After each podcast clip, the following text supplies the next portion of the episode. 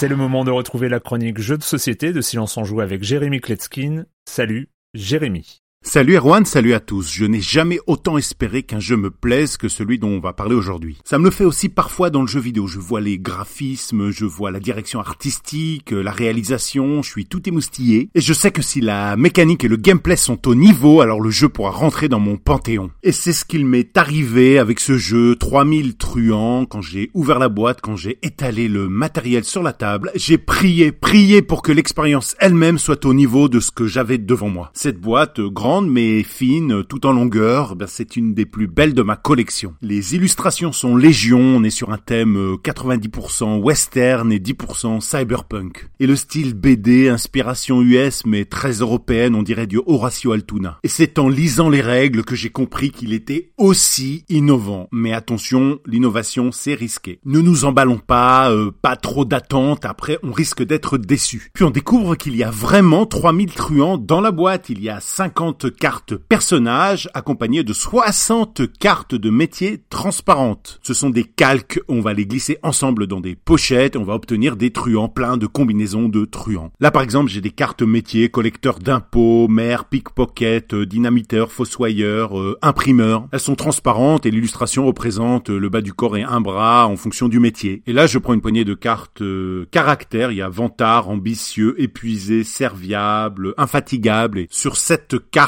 là, c'est la tête et l'autre bras qui sont représentés. Et on va donc pouvoir créer des dynamiteurs euh, serviables ou des imprimeurs euh, infatigables, etc. Ça rappelle un petit peu Small Worlds pour ceux qui connaissent, mais la comparaison s'arrête là. Sur la partie caractère de la carte, on va aussi trouver la condition qui déclenche une action, et sur le métier, on va trouver l'action elle-même. Le scénario se déroule à Greystone Gulch, c'est une petite ville dans le Dakota. Il se trouve qu'un mystérieux voyageur est passé par là, il a laissé derrière lui une quinzaine d'objets venus du futur. Et donc les joueurs vont tenter de rassembler les objets qui rapportent le plus de points parmi ces oiseaux mécaniques, des drones, des boîtes à images, euh, des écrans, des bidules vocaux, des téléphones, des scies électriques. Euh, voilà, vous pouvez très facilement extrapoler et comprendre de, de, quoi on parle. Parlons de la mécanique du jeu. Chaque joueur a un plateau personnel sur lequel il peut recruter jusqu'à 5 truands. Et on va utiliser des cartes poker, oui, comme des cartes à jouer. On va les glisser sous le plateau devant des actions associées qui apparaissent sur certains personnages. Et donc si on n'a pas la bonne carte pour déclencher l'action qu'on voulait, on pourra quand même bluffer, mais si les autres joueurs s'en doutent, ils pourront mettre un homme de main sur cette carte poker. Il y a beaucoup de textes sur les cartes et donc des actions à foison, des conditions à foison. En gros, on va tenter d'amasser de l'argent qui va nous permettre d'acheter des truands ou de faire des actions qui coûtent plus cher. On va tenter de créer des combos qui nous permettent de faire plein de choses pendant son tour, comme regarder sous une carte objet au centre de la table ou la piller. Et ces objets, ils vont vous rapporter de 2 à 7 points, donc euh, c'est ce qu'il y a de plus important, mais on va pouvoir aussi recruter des personnages qui vous rapportent des points. Et les hommes de main, s'ils découvrent des bluffs, si vous êtes euh, vous-même démasqué, eh ben, il y aura possibilité de gagner ou de perdre des points supplémentaires. Le jeu est très riche, il est vraiment très fun, il, n'est pas décevant, mais c'est pas un chef-d'œuvre. Et je me sens presque coupable parce que c'est moi qui en attendais trop. Tout est très bien, même si j'ai trouvé que la composante hasard était un petit peu trop importante. Bah oui, parce qu'une grande partie du jeu va consister à essayer de trouver où sont les objets d'une grande valeur, mais si on tombe dessus par hasard dès le début, bah ça donne un avantage que je trouve moi un petit peu excessif. Mais encore une fois, non, ce jeu, il est bien. Voilà, 3000 truands, c'est un jeu de Corée Cognetia. Le travail des illustrateurs est magistral. Il s'agit de Maticio Gebrese Lassi et de David Ardila, de 2 à 4 joueurs à partir de 12 ans pour des parties d'environ 1 heure et demie. C'est édité chez Unexpected Games